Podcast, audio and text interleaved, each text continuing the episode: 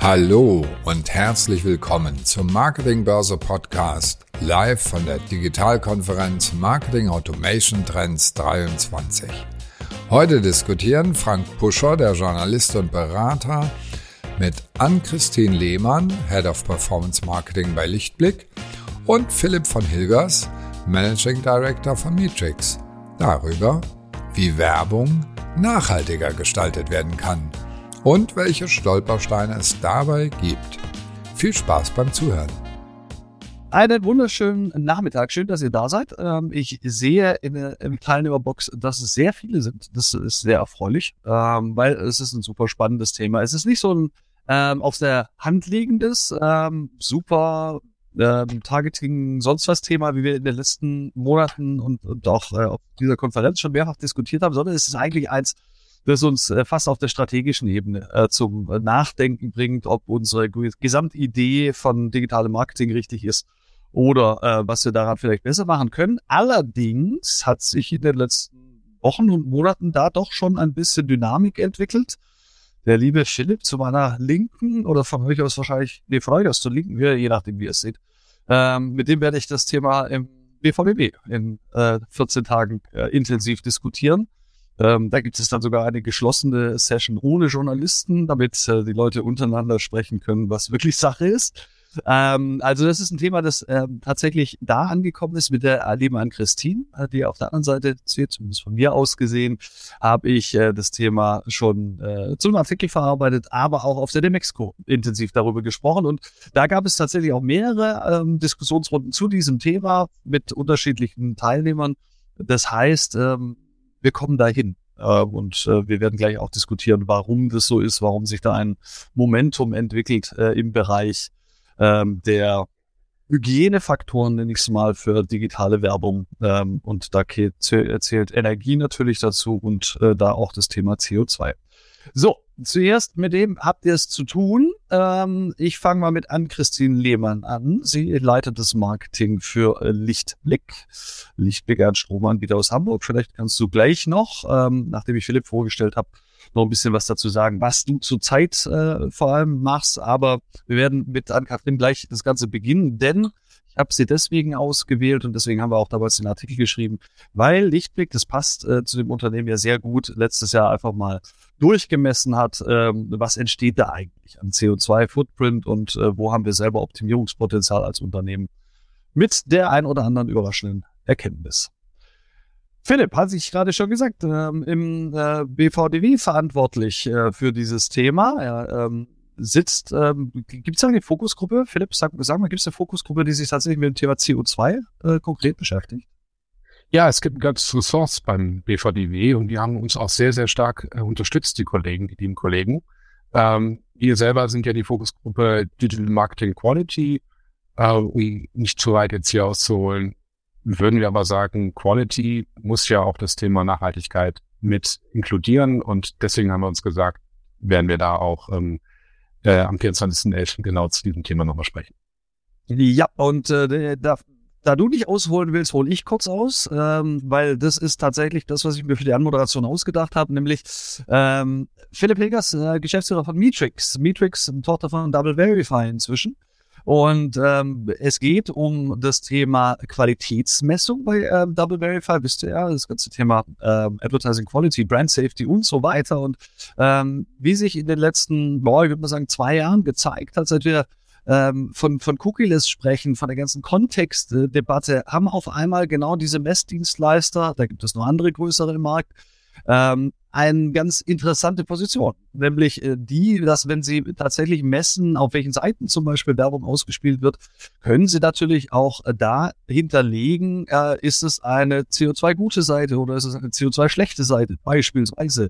Ähm, oder man könnte sogar noch einen Schritt weitergehen und könnte Publisher gegeneinander bewerten, äh, welcher Publisher mehr Werbewirkung auslöst und sowas. Also ähm, die Messdienstleistung ähm, wird umfassender wichtig, ähm, die von der Seite her kommt und insofern ähm, sehr ähm, sinnstiftend und logisch, dass ihr euch da rein positioniert, weil das ist natürlich der entscheidende Wertbeitrag, den wir vor allem jetzt in der Anfangsphase brauchen, dass wir überhaupt erstmal wissen wollen, was da passiert.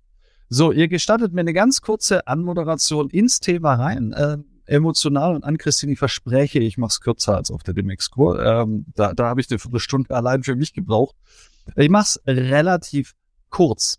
Ich bin dem Thema vor einem halben Jahr begegnet auf der Veranstaltung einer großen Mediaagentur. Ähm, da hat man das im Kontext von Responsible Media gesehen, also unterschiedliche Disziplinen und eine davon ähm, das Thema CO2 und auch Energieeffizienz.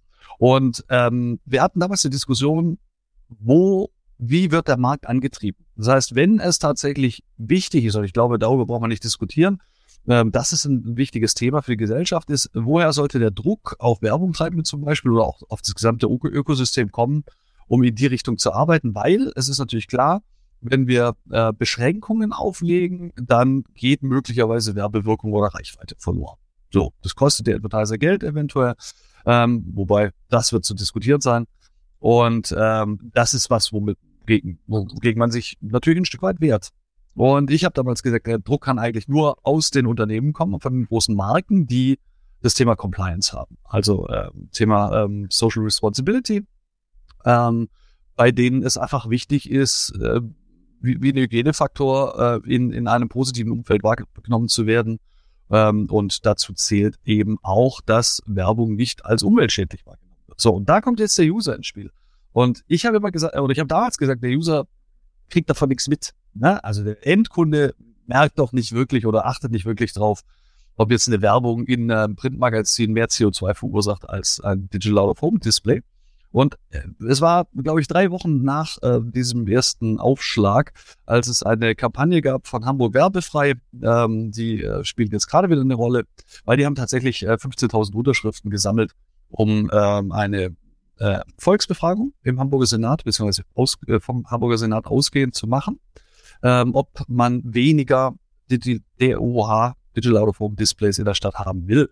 Und die haben ähm, eine Kampagne fotografiert von Rudolf Habeck. Äh, damals ging es um diesen Energieduschsparkopf und haben äh, einfach mal sehr äh, krass drunter geschrieben, allein um die Energie einzuspielen, die dieses Display, diese Werbung braucht, müssen, muss jede einzelne Werbeeinbildung sechs Menschen konvertieren. Das ist natürlich krass. Ja? Also da kannst du es auch lassen wenn, wenn die Rechnung stimmt. So. Und das Spannende an dem Bild war, auf dem Bild war nicht nur die Kampagne zu sehen, sondern, und ihr kennt es natürlich, ein extrem großer deutscher, ähm, europaweit international tätiger Displayaufsteller, der nämlich sein großes Branding damit drin hat. Und auf einmal hatten wir beide in der Diskussion, nicht nur den Werbungtreibenden, sondern eben auch den technischen Dienstleister dahinter. Und plötzlich gab es da eine Diskussion. Es führte, und damit schon der letzte Satz äh, in dieser Vorrede, letzten Endes dazu, dass am 1. September dieses Jahres ähm, man uns eine Energiesparrichtlinie ähm, vor den Latz geknallt hat, der Werbebranche, in der exakt ein Werbemedium wörtlich genannt wird, nämlich die Außenwerbung. Und diese Außenwerbung sollte beschränkt werden, ursprünglich mal von 22 bis 6 Uhr morgens. Da war es noch nicht so schlimm, da hat sich keiner drum gekümmert. Und dann hat man aber eine Woche vorher entschieden, auch nee, machen wir doch gleich bis 16 Uhr am nächsten Tag. Und da war dann richtig Zunder im Karton. Ähm, letzten Endes hat es, äh, das wisst ihr auch, ähm, nicht dazu geführt, dass signifikant Deutschland dunkler geworden ist. Ein bisschen schon. Es gibt so Satellitenkarten, wo man das sehen kann. Ähm, tatsächlich konnte der, der Außenwerbeverband äh, vier Wochen später noch nicht mal beziffern, wie viele Displays wirklich betroffen waren von der Abschaltung. Aber es zeigt, dass äh, die Regierung ähm, durchaus an der einen oder anderen Stelle vielleicht auch mal populistisch agiert ähm, und auf die Stimme des Volkes hört, ähm, selbst wenn das rational, energieeffizientisch nicht unbedingt zu begründen sein könnte ähm, und dann was tut. Und äh, wenn es so wäre, dass in der Bevölkerung eine Aufmerksamkeit auf dieses Thema entsteht, dann entsteht natürlich ein wesentlich höherer Druck auf die Branche, dazu compliant zu werden und sich dem zu widmen und zu fügen, mehr als es eigentlich moralisch sowieso sinnvoll ist. Und das finde ich das, Wichtigste an allem. Es ist schlicht und einfach auch das Richtige, was man tun sollte. Ähm, das mal zu jedem Einzelnen von euch in sein Berufsverständnis hineingesprochen. So, und jetzt gehen wir los. Ähm, jetzt stellen wir also die Frage, wo stehen wir denn heute? Ähm, wie viel wissen wir über den CO2-Impact? Ähm, und wir wollen dann natürlich ein Stück weit uns in die Frage vorarbeiten, wie können wir das optimieren, ohne allzu viel Werbewirkung zu verlieren. Aber dazu müssen wir erstmal wissen, was Sache ist. Und deswegen kommt jetzt an Christine Lehmann ins Spiel. Die sagt uns nämlich, was die rausgefunden haben, als sie letztes Jahr ihre Kampagne groß durchgemessen haben und welche Konsequenzen sie für sich daraus gezogen haben für die nächste Kampagne. Herzlich willkommen und die Bühne gehört dir an, Christine. Ja, vielen Dank, Frank, ähm, auch für die Anmoderation. Genau, vielleicht nochmal für die Anwesenden, die nicht so gut wissen, wer Lichtblick ist. Du hast zwar schon gesagt, wir sind ein ähm, Energieanbieter aus Hamburg. Wir sind äh, der fünftgrößte Energieversorger in Deutschland und der größte Ökostromanbieter äh, in Deutschland. Und ja, unsere Mission als Unternehmen ist es, dass wir den Leuten da draußen klimaneutrales Leben ermöglichen wollen. Und das heißt, das ganze Thema Klima, Klimaschutz steckt halt total tief bei uns in der DNA und wir haben auch eine Zielgruppe, von der wir wissen, dass ähm, alles, was so Klimaschutzthemen äh, wirklich relevant für die Zielgruppe ist und dass es die da draußen interessiert. Und wir haben 2021 ist es schon gewesen, Ende 2021 eine ähm, Markenkampagne gemacht, wo wir das ganze Thema Klimaneutralität und CO2-Freiheit inszenieren wollten. Und für uns war halt total klar, dass wenn wir eine Kampagne machen zum Thema Klimaneutralität, dann muss die Kampagne selber auch klimaneutral ausgespielt sein. Also wir können ja nicht auf der einen Seite Wasser predigen und Wein trinken, sondern wenn, dann wollen wir das auch ähm, konsequent durchziehen. Und wir haben aber dann auch festgestellt, eigentlich wissen wir überhaupt nicht, ähm, wie viel CO2-Ausstoß so eine, so eine Kampagne generiert. Und ähm, wir sind dann mit der Fragestellung an unser ja, Corporate Sustainability Team herangetreten. Also wir haben so ein, so ein kleines Team, was sich sehr, sehr intensiv mit dem Thema Nachhaltigkeitsstrategie, Kompensationen etc. auseinandergesetzt, haben erzählt, was wir vorhaben und haben dann gemeinsam überlegt, wie wir, wie wir da rangehen können und ähm, genau, haben uns dann äh, Experten gesucht und äh, sind da auf zwei Startups aufmerksam geworden. Wir haben uns also mit ähm, externen Partnern zusammengetan, die in dem Thema CO2-Kalkulation, Kompensation ähm, äh, genau deutlich deutlich mehr Know-how halten, als wir das haben. Ähm, und äh, genau, haben dann einmal versucht, die komplette Kampagne end-to-end -end erstmal zu tracken und herauszufinden, wie dann da der CO2-Fußabdruck ist. Das heißt, wir wollten jetzt nicht einfach nur einen Durchschnittswert berechnen, indem wir sagen, das ist unser Media Value und jetzt setzt da mal einen Faktor X ähm, gegen an, damit wir das dann kompensieren.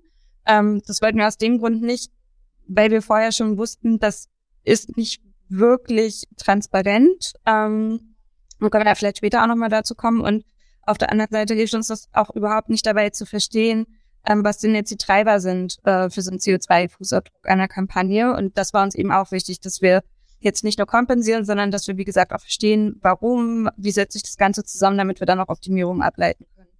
Und das haben wir dann einmal gemacht. Ähm, wir haben auch wirklich versucht, so genau wie möglich zu sein, sprich einmal die komplette Wertschöpfungskette einer Kampagne abzubilden. Das heißt, wir haben ähm, auch das ganze Thema Asset-Produktion, äh, Kreation mit einbezogen. Wir haben mal gerechnet, wie lange sitzt hier eigentlich ein Mensch ähm, an der Produktion eines Assets, welche Arbeitsschritte fallen an. Wir haben einen Kampagnenschirm produziert und auch die ganze ja, äh, CO2-Kette der Produktion selber uns angeschaut, auch bis hin zum Catering ähm, des Sets. Also wir wollten wirklich sehr, sehr äh, genau sein und haben dann aber auch festgestellt, dass es ein super komplexer Prozess ist. Also wir haben uns das am Anfang, als wir, als wir gestartet sind, auch ein bisschen einfacher vorgestellt. Wir haben dann tatsächlich gemerkt, es gibt einfach so gewisse Blackboxen, die wir, die wir nicht lösen können. So eine typische Blackbox ist zum Beispiel, dass wir nicht genau wissen, wie jetzt der CO2-Ausstoß von bestimmten Plattformen und deren Serveraktivitäten zum Beispiel sind. Und wir sind jetzt auch nicht ohne weiteres an diese Informationen gekommen. Und das heißt, wir konnten jetzt noch nicht eine komplett transparente Perspektive schaffen, sondern mussten an vielen Stellen auch mit Hintergrundinformationen arbeiten und äh, Literaturdaten. Aber wir haben uns, wie gesagt, äh, versucht, dem Ganzen end-to-end -End zu nähern und haben dann am Ende, glaube ich, auch für den Status quo zum damaligen Zeitpunkt ein ähm, ja, recht umfängliches Bild der CO2-Emissionen unserer Kampagne ähm, bekommen und sind, du hast es ja gesagt, auch da durchaus auf für uns interessante Erkenntnisse gestoßen, die wir jetzt ähm, vorher vielleicht erwartet hatten, aber auch nicht belegen äh, konnten. Genau. So zum Ablauf. Möchtest du noch ein bisschen dazu sagen, was rausgekommen ist? Ja, kann ich total gerne machen. Ähm, genau, also wir hatten dann ähm, einen Gesamtfußabdruck von äh, 20 Tonnen in unserer Kampagne. Für diejenigen, die das nicht ähm, einordnen können, das ist so in etwa, entspricht das so dem ja, ja, CO2-Fußabdruck von zwei Personen im Jahr. Und ähm, was für uns wirklich ganz spannend war, war dann zu sehen, wie setzen sich jetzt eigentlich die verschiedenen Kanäle und Werbeträger zusammen.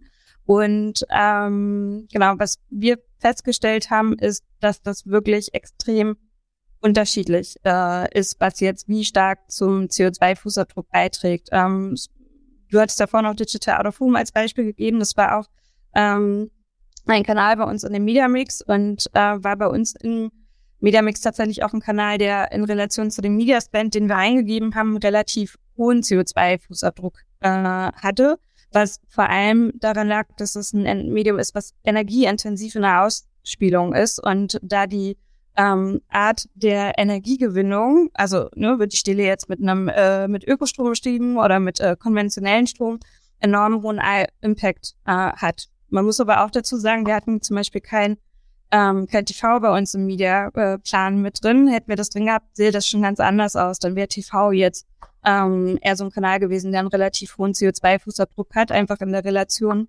ähm, der generierten Impressions zum Energieverbrauch. Ähm, was für uns auch total spannend war, war, dass es bei digitalen Kanälen beispielsweise eher an der Datenübertragung liegt. Also das sind jetzt ähm, nicht die Asset mit riesengroßen Energieverbrauch an sich, aber das Thema Datenübertragung hat da, hat da wirklich einen Impact. Also da geht's dann eher so darum, ne, was, was produziere ich oder was, was, was habe ich für ein Asset? Ist es ein langes High-Resolution-Video oder ist es eher irgendwie ein äh, energiearmes Still? Ähm, das hat dann deutlich weniger Kapazitäten in der, in der Datenübertragung und auch so Faktoren wie bin ich jetzt eigentlich zu Hause im WLAN oder bin ich irgendwie mobile unterwegs, ähm, haben da auf jeden Fall Einflussfaktoren. Mhm. Lass uns gleich mal in die erste Frage reingehen. Übrigens ähm, gleich äh, der Pitch an euch alle. Ähm, fragt so viel, wie ihr wollt. Also wir, wir sind eigentlich angetreten, mit das äh, zusammen diskutieren zu wollen. Wir haben alle die Weisheit noch nicht mit Löffeln gefressen oder äh, vielleicht auch nie. Und insofern, äh, da es ein Thema ist, das uns alle berührt, äh, in unterschiedlichen äh, Varianten, möchten wir gerne wissen, was euch bewegt oder vielleicht auch welche Erfahrungen ihr selber gemacht habt. Ähm, Fände ich super spannend. Ähm, kurzer Disclaimer, ich habe gerade ein, zwei Mal Netzwerkschwierigkeiten gehabt. Ähm, wenn da, keine Ahnung, wo es liegt, vielleicht buddelt irgendjemand die Straße aus. Ähm, sollte ich ausfallen kurzfristig, ich komme so schnell wie es geht wieder und ihr diskutiert einfach weiter ohne mich. Aber die Frage lautet, die erste, die wir schon bekommen haben, ähm, vielen Dank dafür, fließen die äh, CO2-Emissionen, die ihr in der Werbung gemessen habt, auch in den Nachhaltigkeitsbericht ein, der ja ab äh, nächstem Jahr verpflichtend ist für alle Unternehmen über 250 Mitarbeiter.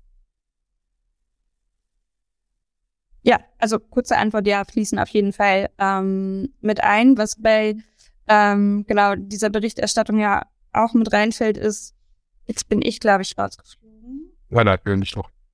Okay, gut. Ähm, dann macht mein Bildschirm einfach eine verrückte Sachen. Der ähm, ist nicht eng geblieben, der bewegt sich einfach nicht. Ähm, wie genau. Also, Flauschige Band. Genau, äh, fließt mit ein, diese Direktive, genau wie es hier auch schon steht, die führt ja dazu, dass nicht nur 500 Unternehmen sind glaube ich, aktuell in Deutschland dann verpflichtet sind, so einen Bericht abzugeben, sondern ähm, ich glaube, ich, ich möchte keine falschen Zahlen nennen, aber auf jeden Fall deutlich, deutlich mehr. Ähm, und ähm, das, das Gute an dem Bericht ist, dass der ja auch so aufgelegt ist, dass es eben also Kompensation auch klar so ein Zwischenschritt ist, aber auch darauf angelegt ist, dass es langfristig eben auch darum gehen wird, zu minimieren den CO2-Fußabdruck. Okay. Ich würde gerne noch in ein, zwei Themen reingehen, bevor wir dann zu Philipp rübergehen, ähm, die Philipp jetzt nicht so konkret betreffen. Also insofern, ähm, dass wir dann die Diskussion sozusagen um Themen haben, die für euch beide spannend sind. Das erste ist das Thema Produktion.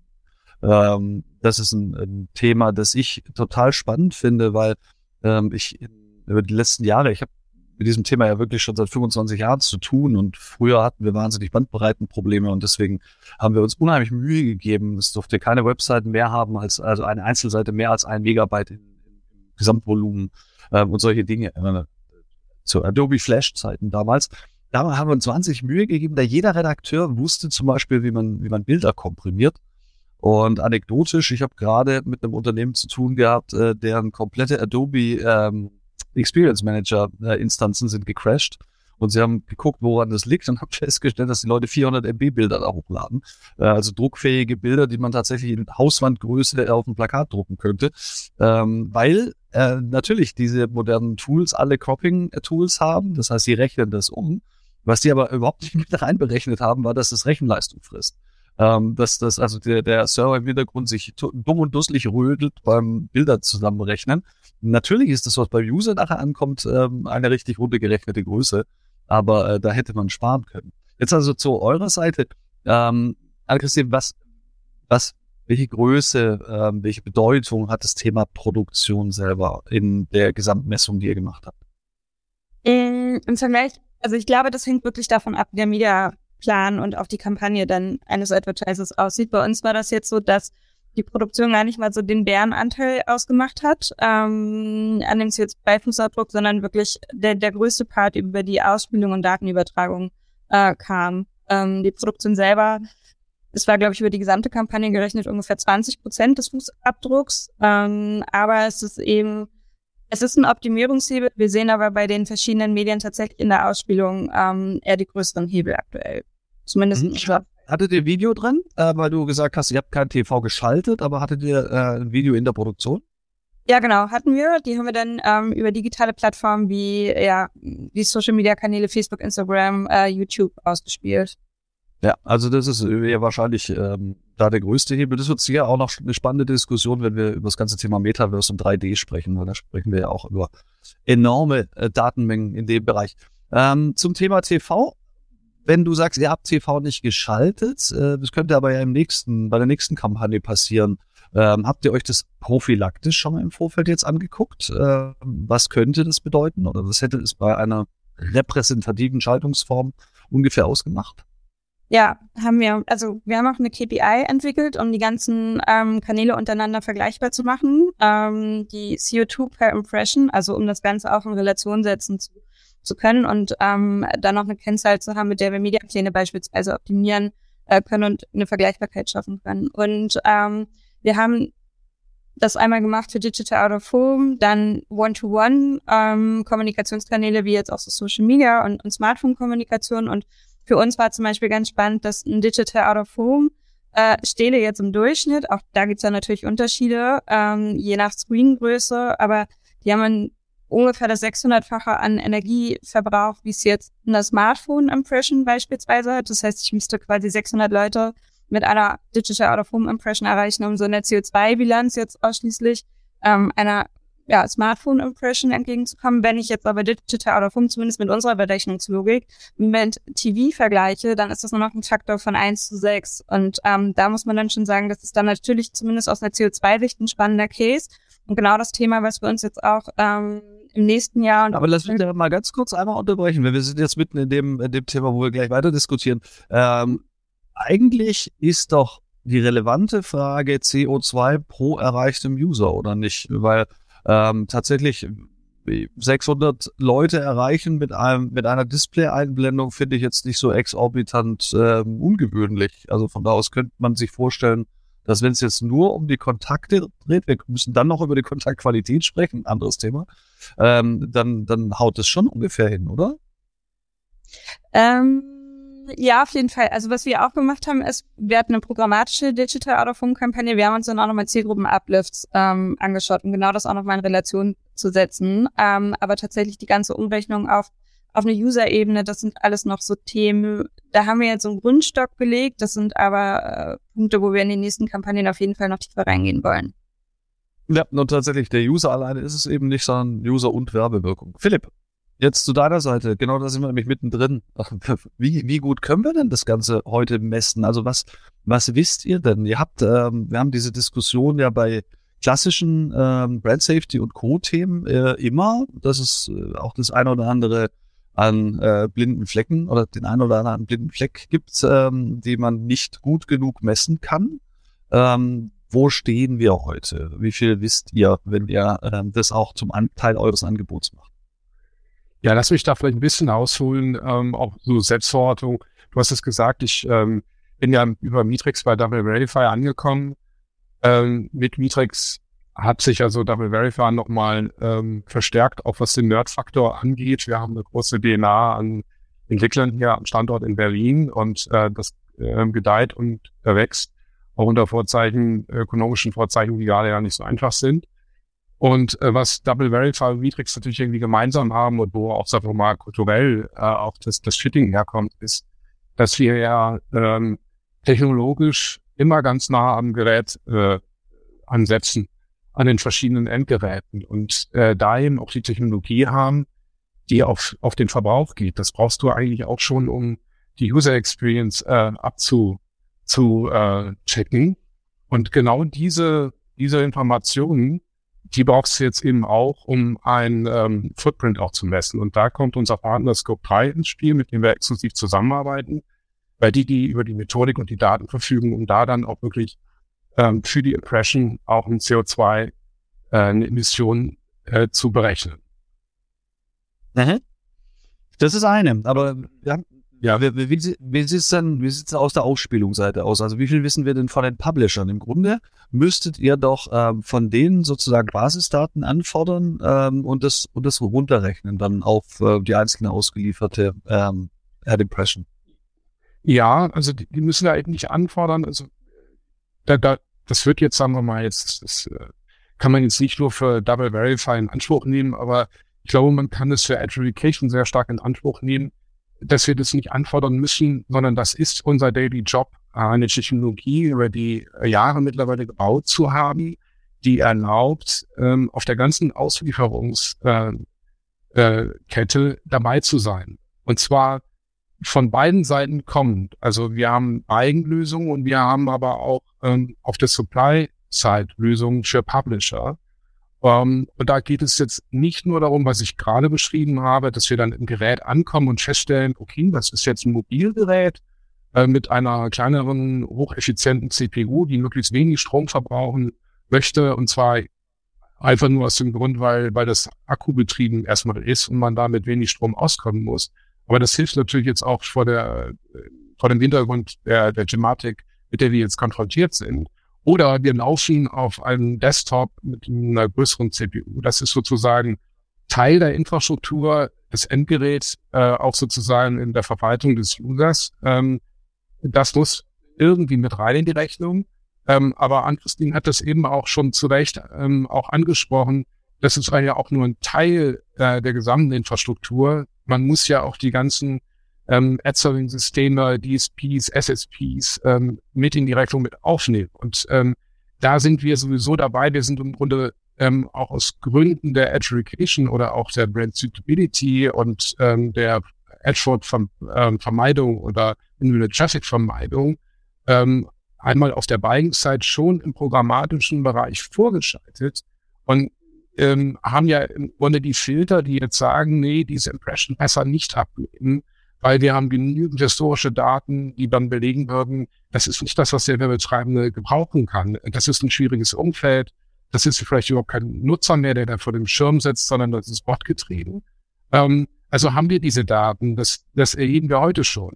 Und ähm, daraus ist natürlich dann auch der Gedanke äh, erwachsen zu sagen, ja gut, also wenn wir diese Verbrauchsdaten haben, dann sollten wir die natürlich auch äh, dem Markt zur Verfügung stellen in einer Situation, wo es jetzt darauf ankommt, auch möglichst genaue Daten zu bekommen. Also ich will damit nicht sagen, dass nicht jeder Ansatz jetzt erstmal gut ist und willkommen sein sollte, auch wenn man da mal ein bisschen gröber eine Abschätzung macht und mit Planungsdaten arbeitet und ähm, vielleicht erstmal grob sagt, okay, eine Kampagne, ja, äh, wie viel Server sind da jetzt irgendwie involviert, aber wir werden sehr schnell ähm, in die Situation äh, einlaufen, äh, wo man gar nicht nah genug an den tatsächlichen Verbräuchen äh, dran sein äh, wird wollen, auch aus regulatorischen Gründen, weil die ganzen Protokolle, die es dazu äh, gibt, also vorrangig das ähm, Gashaus, ähm, Treibhausgasprotokoll, was hier immer zur Anwendung kommt, fordert das als sozusagen äh, State of the Art ein, dass man nicht grobe Abschätzungen macht. Man kann ja auch so an Indikatoren sich festhalten, wie, wie viel Geld ist ausgegeben worden für Energie.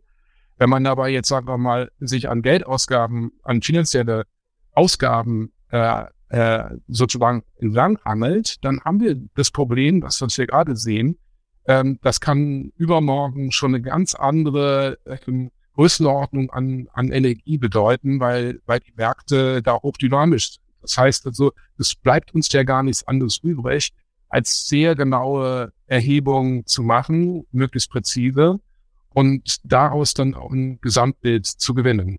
Ähm, das hat auch an Christine, glaube ich, ähm, ganz zu Recht angesprochen. Es bleibt hochkomplex. Ähm, auch äh, Frank, du, weil du dann sagtest, naja gut, man kann jetzt den CO2-Footprint für eine Impression ähm, immer besser bemessen durch Technologien, wie wir sie auch äh, dann zusammen mit Partnern zur Verfügung stellen. Aber am Ende muss man ja auch sagen, was war denn eigentlich das Ziel? Und das Ziel war eine Werbewirkung. Und äh, dann wird es ja noch mal komplizierter. Dann könnte man sagen, spielen wir mehr auf Smartphones aus, ähm, die sind ähm, effizienter im Stromverbrauch. Wenn man aber da jetzt äh, zehn Kontaktpunkte mehr braucht, um die Werbewirkung ankommen zu lassen, dann ist das auch schon wieder eine andere Rechnung. Also ich glaube, keiner hat im Moment ähm, da äh, schon äh, die, die Datenbank am Start oder die Excel am Start, äh, die aus der dann hervorgehen würde, wie man das jetzt äh, optimal macht. Ähm, aber was, was glaube ich gut ist, ist eine Aufbruchstimmung, wie ich sie auch verspüre. Ähm, die Woche war ja auch ähm, OWM Summit und das Thema war da ganz prominent besetzt, dass man sagt, man muss irgendwo mal hier anfangen und ähm, die Auflösung des Gesamtbildes, äh, die wird das, was wir brauchen, die Auflösung wird besser. Wird Zeit brauchen, damit man auch Fehler machen.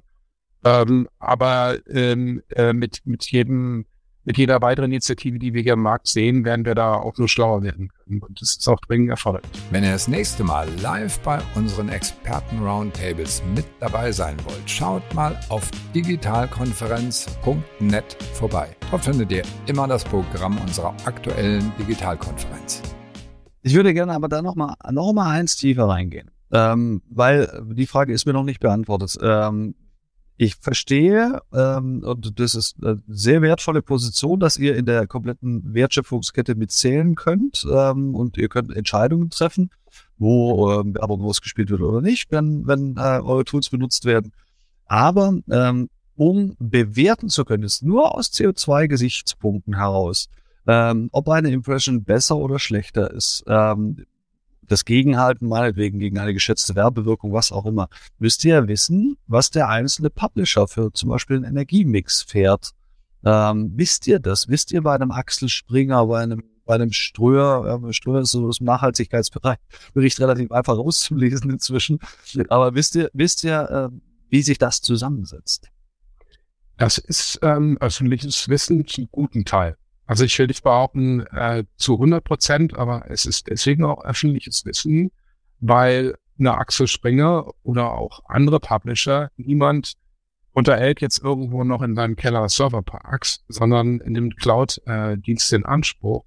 Und äh, da landen wir wiederum bei größeren Anbietern und ähm, die haben sich über eigene Initiativen es selbst zum Ziel zum gemacht, dort auch Auskünfte zu geben. Ich würde mir, wenn ich mir die manchmal angucke von, von Amazon und Co., das wünschen, die Reporte wären da noch, noch exakter äh, und vielleicht auch ähm, äh, Third-Party-mäßig ähm, noch stärker autorisiert geauditet. Äh, also jetzt nicht bei Amazon, sondern generell gesprochen, glaube ich, braucht es da braucht es umso mehr so Autoritäten. Und ich, ich höre auch aus dem Markt, dass ähm, werbetreibende Advertiser auch sagen, ähm, ich will nicht vorgreifen, das Thema Greenwashing kommt vielleicht nochmal auf, aber ähm, wir, wir, wir wollen uns ja bei dem Thema nicht die Finger verbrennen. Also wenn, wenn, wenn da jemand uns das hart ähm, protokollieren kann oder sagen wir mal so, wenn da jemand hart äh, Daten auch nochmal erhebt, ähm, was auch dann Infrastrukturen, Cloud-Anbieter da an CO2 ähm, ja, Emissionen produzieren, und ähm, die Bilanz dann nochmal härter ausfällt, gut für uns, weil ähm, dann können wir das ganz nüchtern zu unseren Büchern nehmen und ähm, wir laufen dann nicht Gefahr, dass, dass das jetzt irgendwie eine äh, intransparente äh, Initiative angesehen wird. Also deswegen äh, verlässt sich da nach meinen, äh, sagen wir mal, meiner Wahrnehmung der Markt auch immer stärker da auf ähm, ähm, letztlich auch staatliche Organisationen, ähm, die diese Daten auch einfordern oder auch zur Verfügung stellen. Mhm, okay.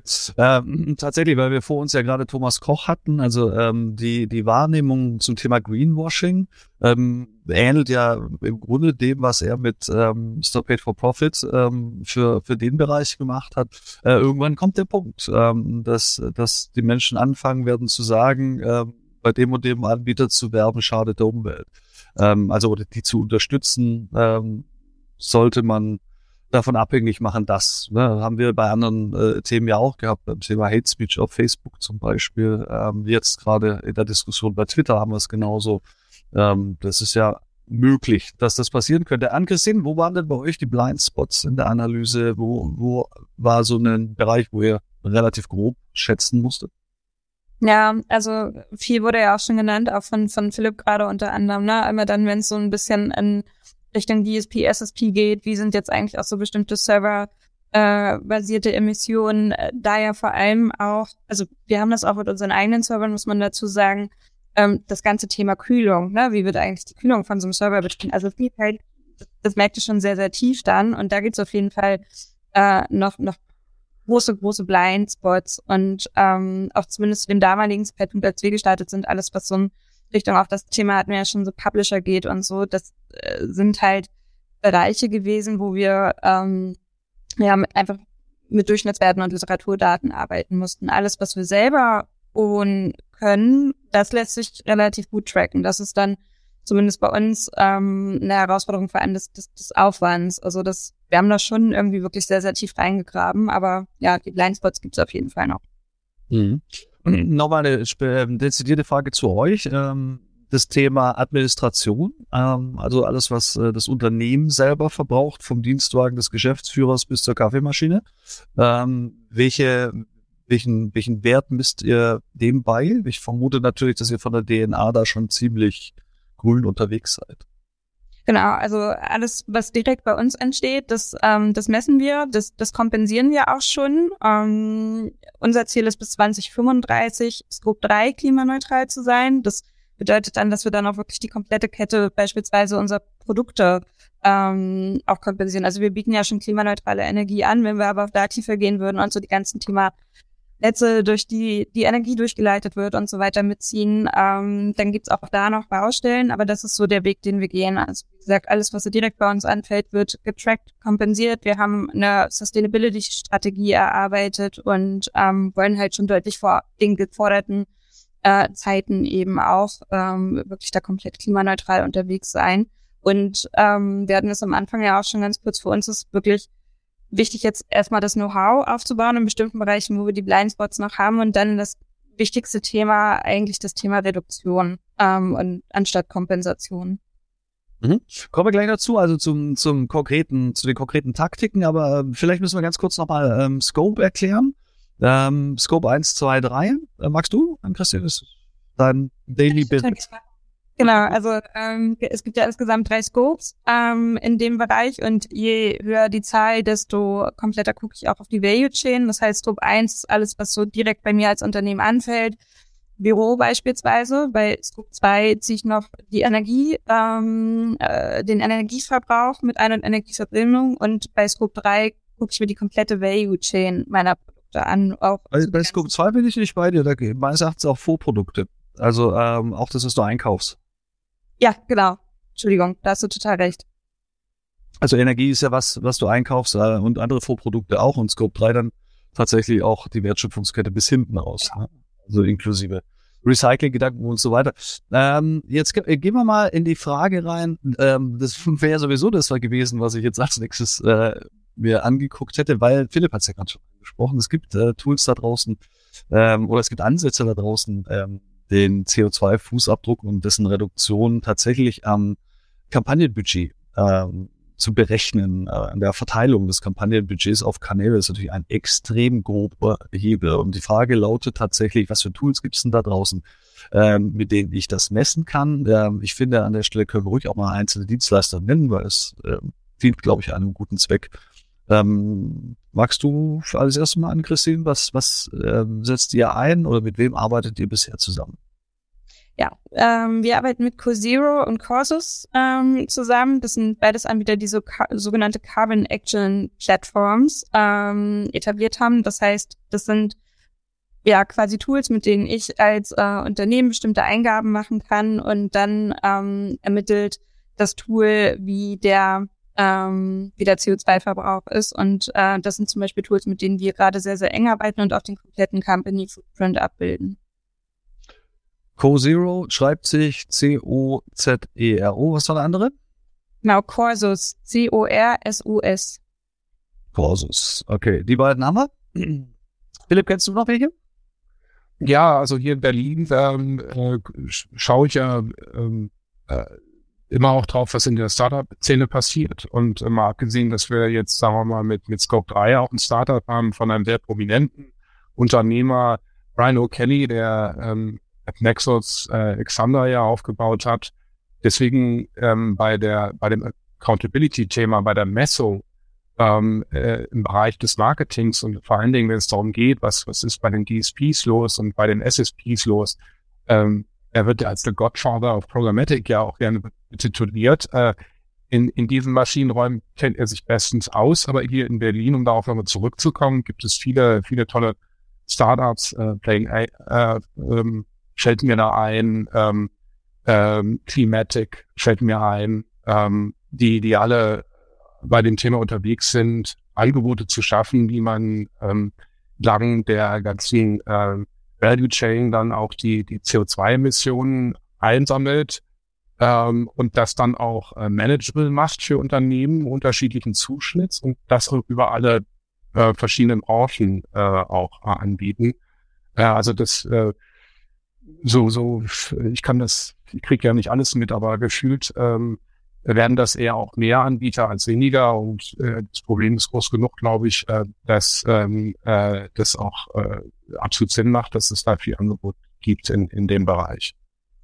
Ja, absolut. Also ich bekomme ja als Journalist ähm, jeden, jeden Tag dazu Pressemeldungen inzwischen. Ähm, das ist tatsächlich so, dass der, der ganze Dienstleistungssektor, die ganzen Intermediäre äh, im Grunde in, in allen Kalibern äh, sich dem Thema widmen. Also wenn man selber nicht wissen, messen will mit einem eigenen Tool oder mit einem Partner direkt, dann ist es natürlich auch so, dass es Mediaagenturen gibt, äh, die einem diese Option anbieten, die dann selber eben mit einem solchen Dienstleister zusammenarbeiten. Äh, das geht aber noch weiter. Also ich habe jetzt ähm, inzwischen äh, die ersten Kreativ Kreativagenturen dabei. Äh, also äh, Teats zum Beispiel ähm, hat ein eigenes Produkt angeboten, gerade mit Green Production, ähm, wo man sich dazu entscheiden kann als Advertiser, äh, da auch in der, in der Produktionstechnik und in der Ausspielungslogik ähm, darauf zu achten. Und das zweite, ähm, wo habe ich noch? Show Heroes habe ich auch gesehen.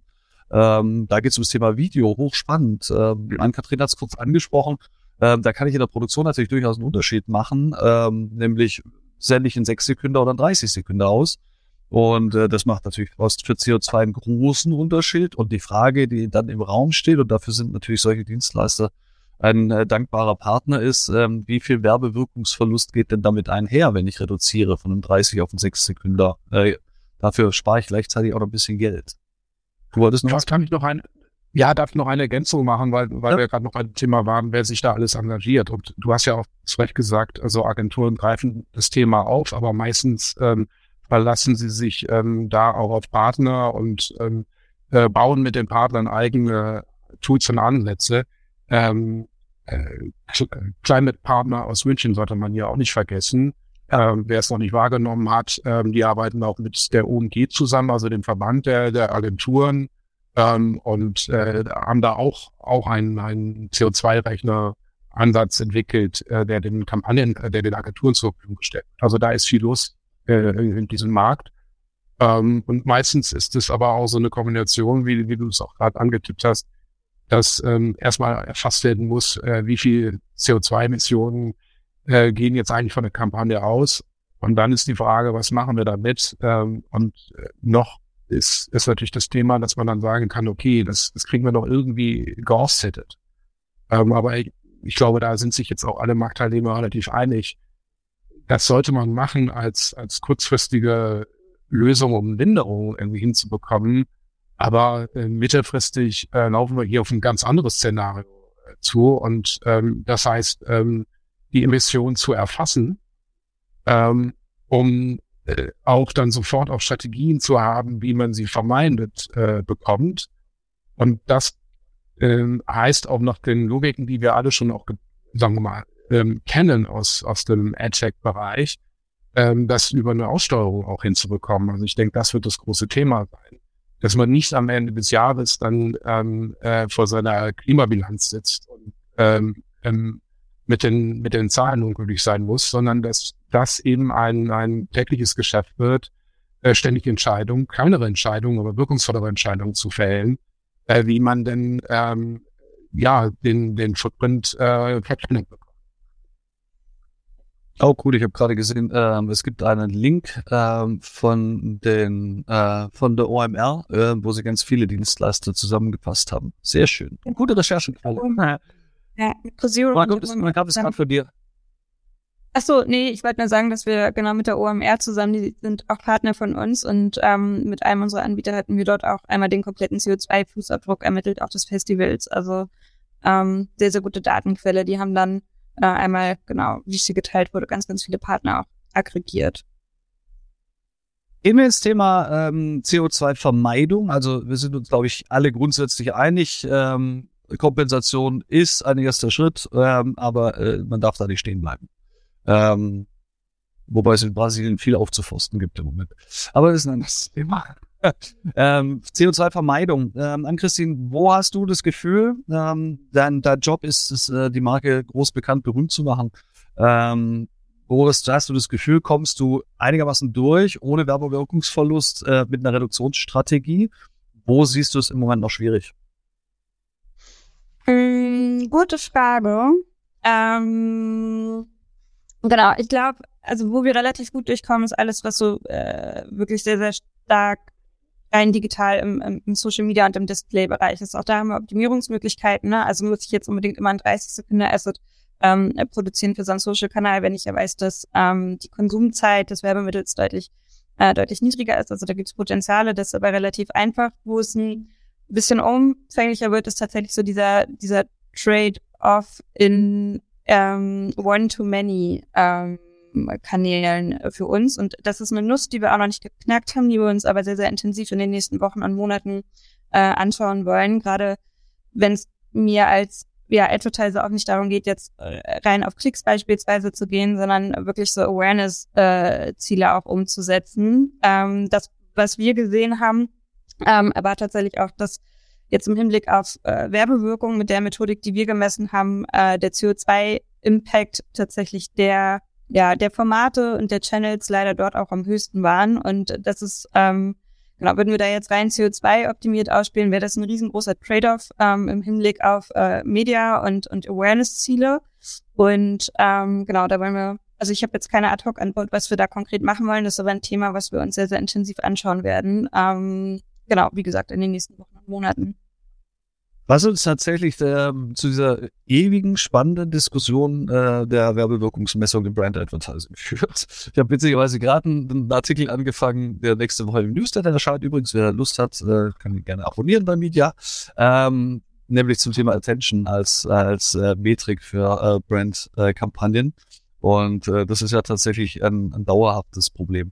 Philipp, wo siehst du denn äh, Optimierungspotenzial, wenn wir jetzt zum Beispiel gerade die programmatische Ausspielung angucken? Du hast es vorher angedeutet, ähm, dass ihr auch ähm, in, in Brand Safety Aspekten Dinge blockt, die eigentlich äh, gar niemand, auch niemand in der Werbewirkung schaden, jetzt mal unabhängig davon, was der Grund des Blockens ist. Ja, es ist fast schon ein Dilemma, was wir hier haben. Also weil Programmatic sicherlich Teil ähm, der Lösung sein kann und auch Teil des Problems ist. Es ist Teil des Problems. Ähm, Ryan Kelly hat das mal so umschrieben, dass er sagt, ja, am Ende für eine einzige Impression laufen da 150 ähm, Server heiß. Einer macht das Rennen. Das erinnert irgendwie auch sehr äh, stark an Blockchain und da ist es in einer Munde, dass das Energie äh, ist. Ist es aber im Advertising auch so. Also da wird Preisfindung ähm, findet dort statt. Das ist auch ein Wert an sich, dass man da zu optimalen Preisen findet, aber es ist schon auch ein Haufen Aufwand, den man da ähm, äh, dafür für betreibt. Ähm, es ist aber auch wiederum Teil der Lösung, weil man über Programmatic ja auch dem Markt äh, am, am klarsten irgendwie auch Signale zurücksenden kann. Also ähm, nach dem Motto, wir haben mal eure Infrastruktur uns angeguckt. Ähm, die Wirkung ist völlig okay, aber nicht mit dem Footprint, mit dem es ähm, äh, daherkommt. Ähm, und da wird nicht mehr E-Mail und nicht mehr gesprochen, sondern dann sagen einfach Maschinen, ähm, nee, die Impression nehmen wir nicht mehr ab. Ne? Also so ist es, äh, es lenkt schon bei anderen Qualitätsthemen. Ähm, und das wäre, glaube ich, schon auch sehr wirkungsvoll, wenn, wenn diese, wenn man auch als Werbetreibender diese Signale so abgesetzt bekommt in, in einer sehr systematischen Art und dass das jetzt nicht sozusagen eine Frage ist von Konferenzen und Panels, sondern am Ende auch von Algorithmen, ähm, die, die uns einfach schneller zu so einer Transformation bringen. So dass in der idealen Welt unsere Wärmewirkungsforschung stark genug ist, um dann zu sagen, ja, das ist jetzt irgendwie der Sweet Spot. Ähm, hier haben wir immer noch die Wirkung erzielt äh, und äh, wir haben es aber auch geschafft, das mit vielleicht 50 Prozent der eingesetzten Energie irgendwie hinzukriegen. Das, das wäre natürlich fantastisch, wenn man, wenn man da mit einer Gesamtbranche sozusagen in diese Richtung äh, kommt. Ist da nicht auch, Frage an euch beide, ähm, eigentlich der Advertiser dahingehend aufgefordert, dass wir wieder ähm, ein bisschen mehr Fokus auf Testing legen müssen? Ähm, wir haben so ein bisschen Testing abgelöst durch Themen wie äh, DCO, Dynamic Creative Optim Optimization, wo wir gesagt haben, okay, wir geben fünf Werbemittel rüber und das Beste davon läuft weiter. Was uns aber immer noch nicht sagt, ob das wirklich der richtige Ansatz war. Es ist ja nur sozusagen der relativ beste unter den fünfen. Ähm, müssen wir uns einfach noch wieder ein bisschen auf den Hosenboden setzen, um noch klarer raus filtern zu können, was funktioniert und was nicht funktioniert, um dann eine aufgeklärte Entscheidung auch in Richtung, was lasse ich weg, ähm, zu machen, zu treffen? Also sehe ich absolut so. Also auch äh, sozusagen als Appell für alle jungen ähm, Marketeers und äh, Marketing-Managerinnen äh, und Manager, ähm, da irgendwie sich dann den Freiraum zu erboxen, zu sagen, ich möchte da einfach mit handwerklich einfach mehr Sicherheit, weil ähm, es ist ja einfach auch so, dass Zeiten, wo, wo irgendwie Ressourcen anscheinend nichts zu kosten scheinen, was ja, wir kriegen jetzt die Rechnung, einfach immer mit Quantitäten auf alles äh, rangegangen wird. Ähm, in, das kennen wir auch im, im, im IT-Bereich, ähm, dass das dann Speicher nichts kostet und ähm, man würde heute irgendwie einem Entwickler sagen, jetzt friemeln da nicht so lange rum, dass du wie, wie bei der Mondlandung mit einem ganz kleinen Prozessor zurechtkommen musst und hast ja irgendwie 8 Bit und äh, schafft mal die ganze Komplexität in 8 Bit rein, sondern ähm, äh, da würde man sagen, nee, äh, geh hin und, und ähm, äh, pack's irgendwie auf den Server, wie, wie immer die Daten strukturiert sind, ist egal, kostet nichts. Ne? Und das, das funktioniert nicht mehr. Ähm, äh, sind externalisierte Kosten und für die werden wir demnächst äh, schwer bezahlen müssen. Also wird man präziser werden müssen. Man muss, muss seine Kampagnenziele durchkriegen und ähm, äh, darf da auch nicht irgendwie drei, also nicht mit der Schrotflinte rangehen. Das muss mit einer höheren Präzision passieren, ja. Ja, also so aus äh, Sicht der, der Produktion, ich war ja früher mal in dem Bereich tätig, ähm, das ganze Thema Programmierung ähm, ist ein, ein, ein großes Thema, ähm, weil wir äh, dazu übergegangen sind, mit Bausteinen zu arbeiten. Ähm, wir nutzen also ganze Bibliotheken an, an Software, äh, wenn wir eine Seite bauen, ähm, wovon wir dann tatsächlich von der einzelnen Bibliothek nur für die Seite selber nur einen Bruchteil brauchen. Aber weil es halt so bequem ist, nutzen wir, binden wir die komplette Bibliothek ein und die wird dann nachgeladen. Ähm, mhm. Da ist es natürlich tatsächlich, ähm, das, das ist auch halt natürlich nicht neu. Ähm, und interessanterweise hat es ähm, bei Google ja Gott sei Dank immer noch einen Stellenwert im Ranking, also was, was das Thema PageRank und PageSpeed angeht.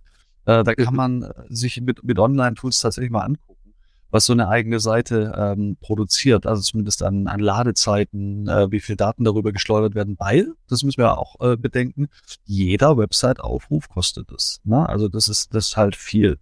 Wenn wir über uns privat nachdenken, ähm, Streaming hat, wenn ich es richtig weiß, das Zwölffache an Impact im Vergleich zu linearem Fernsehen. In der Gesamtkette. Na, weil lineares Fernsehen, zwar hast du eine, eine leistungsfähige Broadcast-Technologie, aber dann halt nicht mehr, weil es eben kein Einzelstream ist, ähm, sondern es sind halt dann das ein Signal, das an viele gilt. Geht. Wo siehst du an, Christine, ähm, den, den Ansatzpunkt, äh, was, was würdest du den Leuten mitgeben, ähm, dass sie sich anschauen sollten, mal abgesehen davon, dass sie sich das ganze Thema anschauen sollten? Ähm, äh, verstehen. Ich glaube, der Schlüssel ist wirklich äh, verstehen und hinterfragen. Ähm, genau, also jetzt auch gerade wenn ich mit einem mit einem Partner zusammen äh, arbeite, ich glaube, wir haben hier ein paar ganz gute genannt, ähm, ist es, glaube ich, genau wichtig zu validieren, was am Ende auch rauskommt. Da gibt's ja auch ähm, Beispiele, die ähm, äh, in der Presse auch genannt wurden, wo Dinge nicht validiert wurden und die dann zu guten Ergebnissen geführt haben. Und ich glaube, das ist ähm, ein Faktor, der der unfassbar wichtig ist, wirklich äh, zu verstehen und zu validieren, um dann auch die Ansätze zu finden, wie kann ich eigentlich wirklich minimieren. Wenn wir mal die variable Werbewirkung als gleichbleibend ansetzen würden, stellt ihr euch darauf ein, dass Marketing insgesamt einfach einen kleinen Tick auch teurer wird, weil ähm, dieses äh, Momentum mit in die Rechnung kommen muss?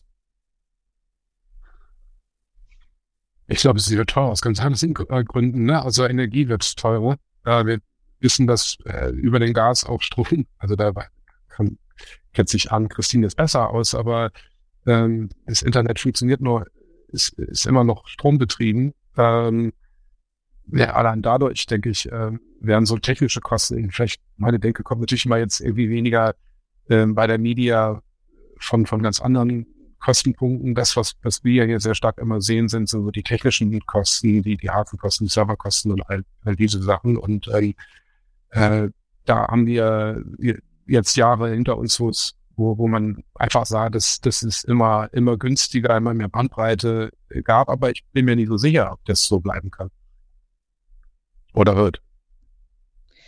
Und ich weiß gar nicht, ob es tatsächlich teurer wird im Hinblick auf Kompensation oder Klimafreundlichkeit, weil es gibt ganz viele Möglichkeiten, ähm, auch auf Publisher-Seite den CO2-Fußabdruck äh, zu minimieren. Also ne, bei energieintensiven Medien ist es irgendwie super einfach, indem ich von einem Graustromanbieter, unser Thema, zu einem ähm, Ökostromanbieter ähm, wechsle und durch diese Einsparungen, die getätigt werden, muss ich am Ende auch weniger kompensieren. Und kompensieren ist was, was langfristig und mittelfristig auch teurer werden wird, weil wir einfach weniger Spielraum haben. Und wenn der Trade-off gelingt... Ist auch Gesetz, ähm, Gesetz vorgegeben. Also wir, wir wissen ja, dass der CO2-Preis wachsen wird.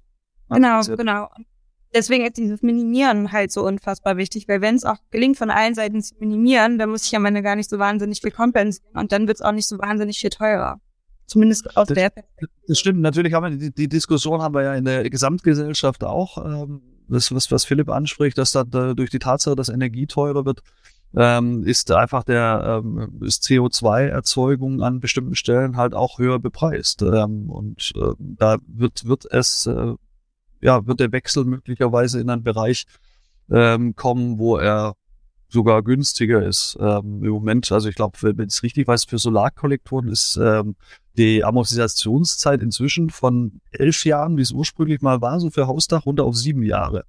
Ja, also das, das ist schon in einer anderen Relation. Und wenn man jetzt gleichzeitig noch eine Innovationsebene dazu nimmt, nämlich dass die Dinger irgendwann besser werden, effizienter und sogar länger halten, ähm, dann wird äh, dieses Momentum ja zumindest äh, für das Klima spielen an der Stelle.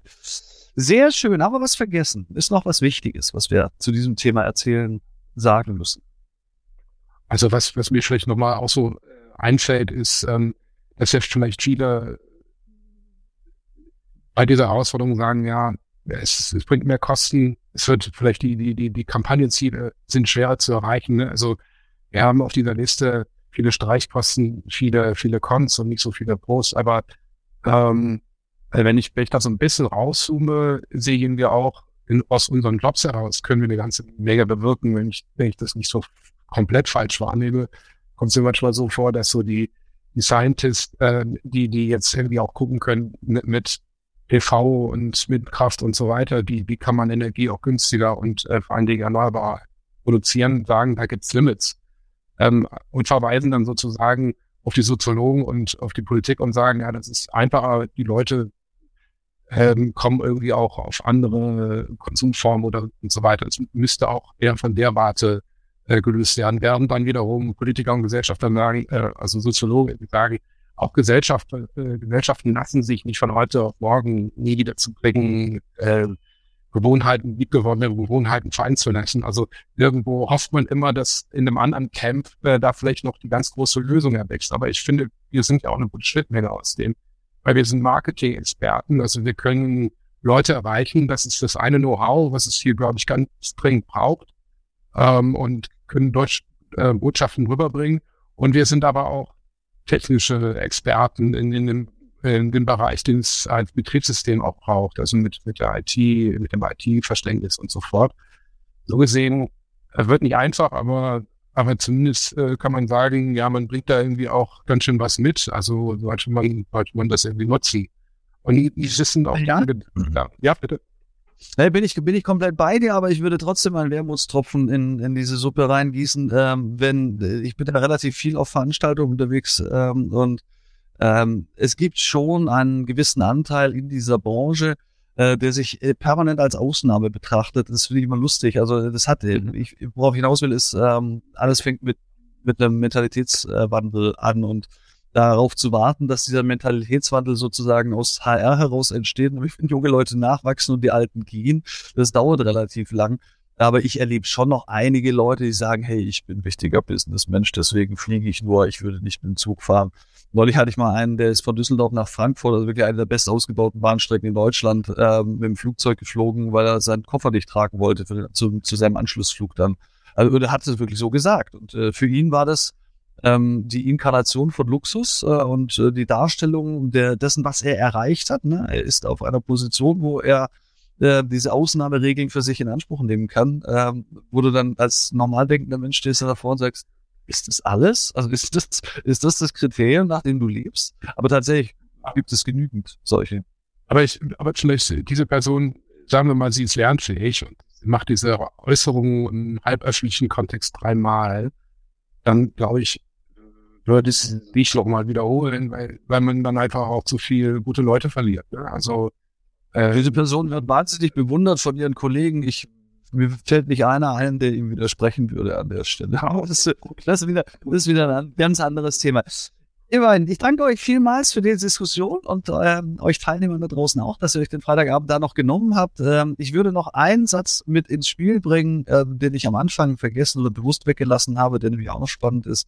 Ähm, Ann-Christine hat es angesprochen, One-to-One-Marketing. Ähm, wir erleben gerade, wenn ihr euch äh, den äh, Lebensmitteleinzelhandel anguckt, ähm, dass die alle auf WhatsApp gehen mit ihren äh, Prospekten, ne? mit, dem, mit den wunderbaren Postwurfsendungen Samstagmorgens bei uns im Briefkasten. 40 Kilo kriegt jeder Deutsche jedes Jahr an Papier.